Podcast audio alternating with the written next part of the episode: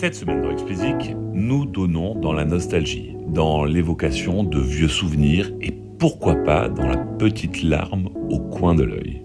Eh oui, Apple a annoncé qu'après 21 ans d'existence, l'iPod allait tirer sa révérence. Je voudrais que nous prenions le temps de nous souvenir de la révolution qui a été sa sortie et de la cascade de changements qui en a découlé. L'iPod est sorti le 23 octobre 2001. Apple avait invité les journalistes à l'un des traditionnels shows de lancement d'une nouveauté qu'ils organisent et il les avait prévenus. Ce n'est pas un Mac. Même si la surprise avait été quelque peu gâchée par des fuites quelques jours avant l'événement, aucun des journalistes présents ce jour-là ne pouvait imaginer ce que ce nouveau produit allait déclencher. Les investisseurs, d'ailleurs, ne l'avaient pas perçu non plus, puisque l'action Apple avait perdu 5% suite à cette présentation. Alors soit le concept du baladeur numérique embarquant des MP3 n'était absolument pas nouveau, d'autres l'avaient déjà proposé. Mais Apple est parvenu à faire disparaître tout ce qui rendait l'utilisation de tels produits fastidieuse. Adieu les interfaces obscures de transfert de fichiers de votre ordinateur vers le baladeur. Adieu les temps de chargement qui rappellent les plus belles heures des attentes téléphoniques.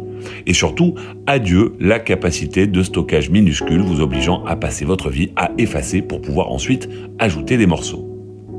Et puis, il y avait l'objet en lui-même qui, dès sa sortie, avait une longueur d'avance côté design et ergonomie cette molette de navigation dont le bruit sous l'action de son doigt avait quelque chose de satisfaisant.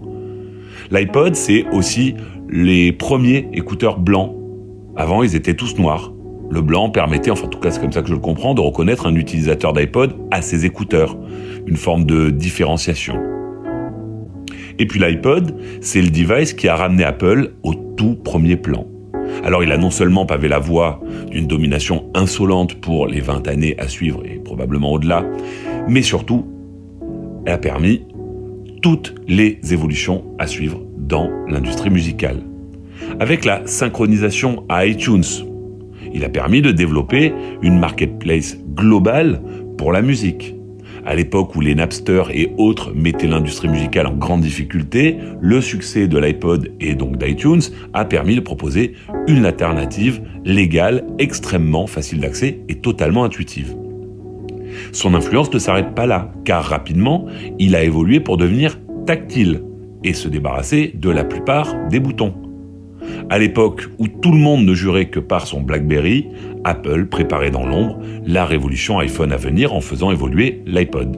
Et puis avec l'iPhone sont arrivées les applications. Et là encore, Apple n'en était pas l'inventeur, donc des applications mobiles, pas plus qu'il était inventeur du concept de smartphone d'ailleurs. Hein. Mais la marque, là encore, est, parvenue pardon, à les démocratiser comme personne auparavant.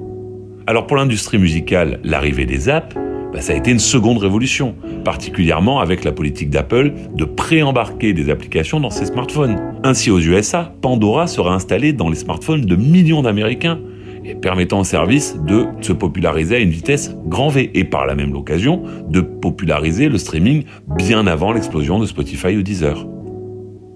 À l'heure actuelle, tout le monde utilise une application pour se divertir, pour écouter euh, de la musique, pour regarder des vidéos, pour lire la presse, pour jouer aux jeux vidéo. Sans oublier les réseaux sociaux, bien entendu, qui, sans l'iPhone, ne seraient pas ceux qu'ils sont aujourd'hui.